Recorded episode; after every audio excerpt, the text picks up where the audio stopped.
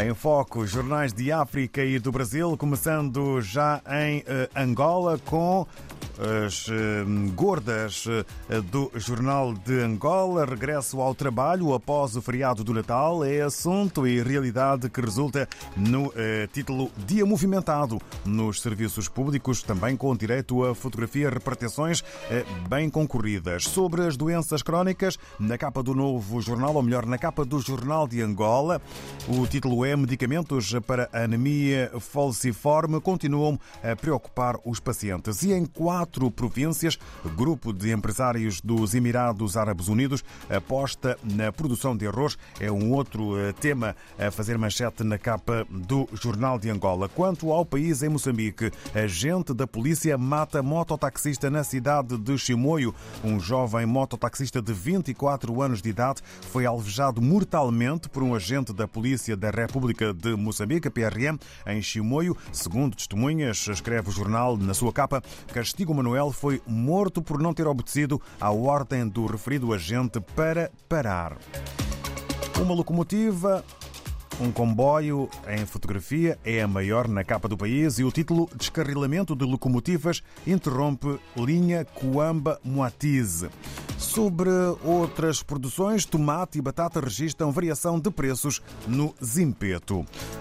Vamos agora até São Tomé e Príncipe. Segundo o jornal Telanom, há dois títulos que marcam a imprensa São Tomense hoje. Depois de mais um longo período de crise, a energia elétrica voltou. Um outro título, tensão política e diplomática entre Angola e Gabão, estão eh, no eh, jornal Telanon.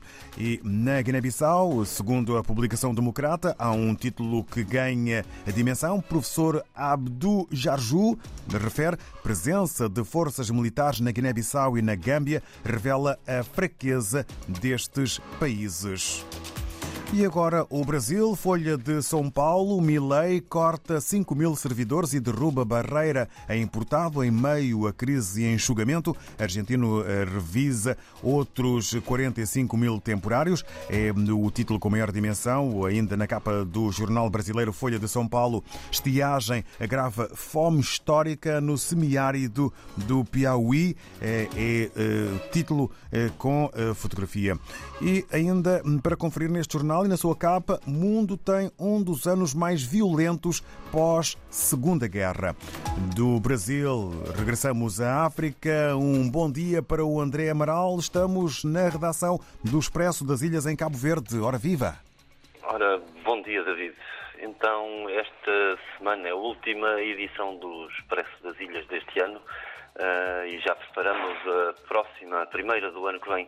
Uh, Tempo então para fazer o balanço do que foi o ano de 2023. Uh, eh, fazemos uma retrospectiva nas secções da política, da economia, da sociedade, da cultura e uh, da atualidade internacional.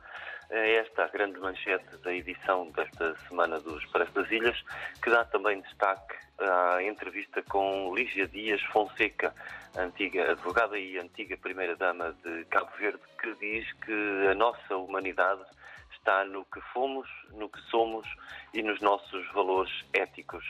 Uh, e são estes os títulos da edição desta semana, David. Muito obrigado, André Amaral, para toda a equipa na redação do Expresso das Ilhas. Votos de uma boa jornada, uma boa reta final neste uh, 2023 e que uh, passem da melhor forma este ano para recebermos com boas notícias de preferência o 2024. Um abraço. Igualmente, David. Um abraço. Até para o ano. Até para o ano. A conversa com André Amaral. Estivemos em Cabo Verde.